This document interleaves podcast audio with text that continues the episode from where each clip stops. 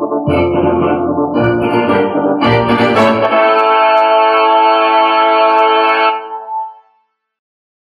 华民国万万岁是你我从小到大国庆日当天都会听到的口号，但当年进入职场开始追金赚财的人生后，中华民国万万岁就成为你我生活的一部分，因为岁月的岁换成了缴税的税，纳税是人民的义务，但节税是你我的权利，所以唯有正面对战，才有博胜的机会。聪明的您，就是要有强大的应税智商。每周二与五，Cindy 都会与您在空中一起练税功，也欢迎大家持续练功。想睡的听众们，大家好，欢迎回到想睡的单元。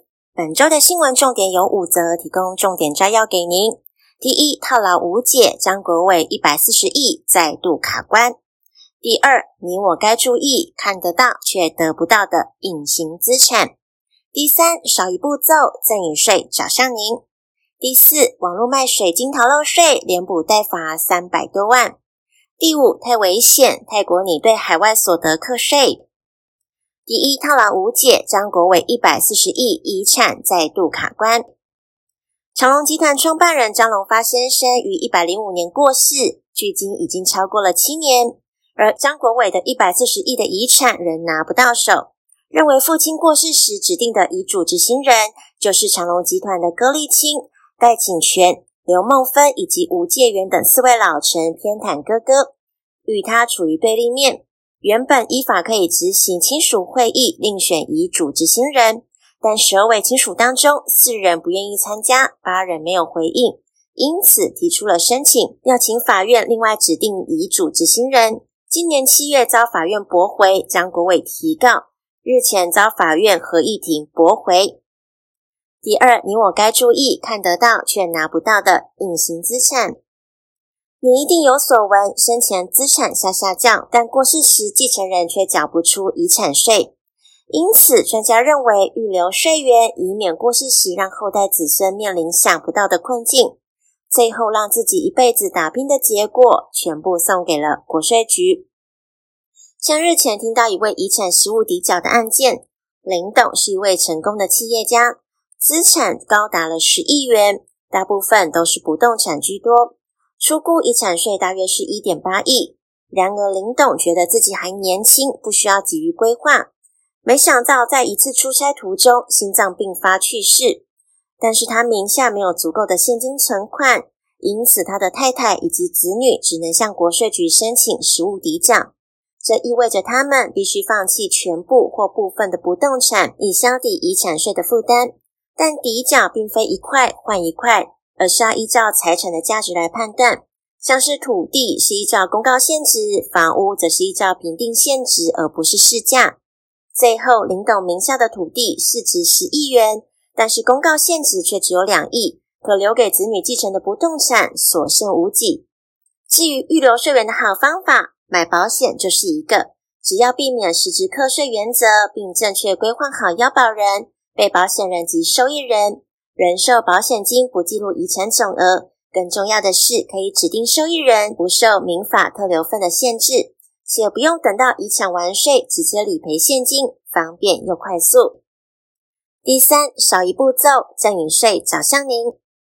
台湾人手一张信用卡，消费方便又快速，但别忘了替他人缴卡费也是赠与的行为，因为依据遗赠税法的规定。在请求时效内无偿免除或承担债务者，其免除或承担之债务以赠与论课征赠与税。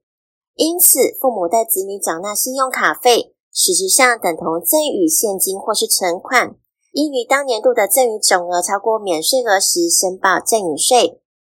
此外，民众若将财产无偿送给他人，对方也同意接受，也是属于赠与税的课税范围。财政部特别提醒，三种常见的情况是必须要缴纳赠与税的。第一种是两亲等之间的买卖，通常都会被视为赠与，除非能提出实际支付价款的证明，才不算是赠与。其次是以自己的资金无偿为他人购置财产，也会被视为赠与，像是爸爸以自身的资金帮子女购买股票三百万，而这三百万将会被视为爸爸对子女的赠与。最后是在请求时效之内无偿免除他人的债务，也算是赠与的一种。像是父母亲担心子女负担太重，带子女清偿房贷，也会被视为赠与。第四，网络卖水晶逃漏税，连补带罚三百多万。网络购物方便又快速，更衍生出网红直播主带货的风潮。但别忘了，您赚的每分钱，国税局都知道。日前，国税局在其辖内查获了甲君经营水晶首饰，除了在实体店面销售之外，也在脸书直播销售。没想到，经调查后发现，甲君自去年三月起到今年三月，短漏报销售额共四千一百多万。因此，除了补征营业税两百多万，并连补带罚一百多万，总计三百多万。国税局再次提醒了直播主，仅透过网络销售货物或劳务。没有实体的店面，当月销售货物或劳务达到起征点八万，销售劳务四万者，应向所辖国税局办理税籍登记。但若直播主另设实体店面销售货物或劳务，应于开始营业前向营业地址所在地国税局办理税籍登记。第五，太危险！泰国拟对海外所得课税。泰国税务当局近日修改规定，自二零二四年开始。只要纳税年度居住泰国满一百八十天的泰国公民或外国个人，会被视为税务居民。无论收入是来自于国内或是海外，只要收入在该年度进入泰国，就需要缴税。但是游客、短期工作者与泰国签有双重课税协定而在国外有缴税者，则可以豁免缴税。经营之神王永庆曾经说过：“您所赚的一块钱，不是您的钱。”存下来的钱才是您的钱，因此学会节税可以为自己的财富进行另类的布局。想要知道更多节税的妙方吗？